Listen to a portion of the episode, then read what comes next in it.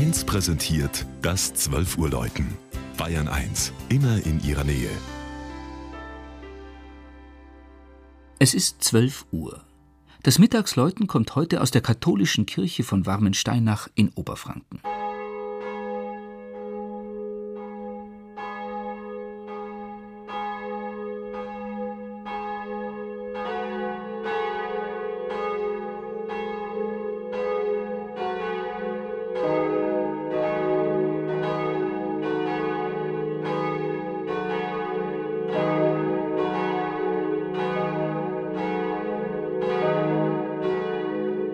Durch Warmensteinach im Fichtelgebirge verlaufen mehrere Grenzen.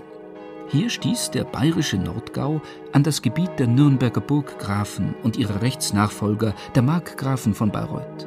Und somit verlaufen heute noch die Sprachgrenze zwischen dem Fränkischen und dem Oberpfälzisch-Bayerischen und die Konfessionsgrenze mitten durch den Luftkurort am Ochsenkopf.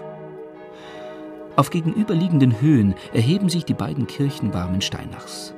Während das evangelische Gotteshaus 1705 geweiht wurde, ist die katholische St. Bonifatiuskirche erst 50 Jahre alt. In der Diaspora-Gemeinde hatten nach dem Krieg viele Vertriebene aus dem Sudetenland eine neue Heimat gefunden. Der Weg in die Hauptkirche im Nachbarort Oberwarmensteinach war aber, vor allem im Winter, sehr beschwerlich. Die Vertriebenen belebten die Glasherstellung, die im Fichtelgebirge seit dem 14. Jahrhundert Tradition hat. Daran erinnert heute nicht nur eine Schauglashütte in Warmensteinach, sondern auch die Ausstattung der Bonifatiuskirche. Große Glasfenster zu beiden Seiten des schlichten, einschiffigen Kirchenbaus zeigen die sieben Sakramente.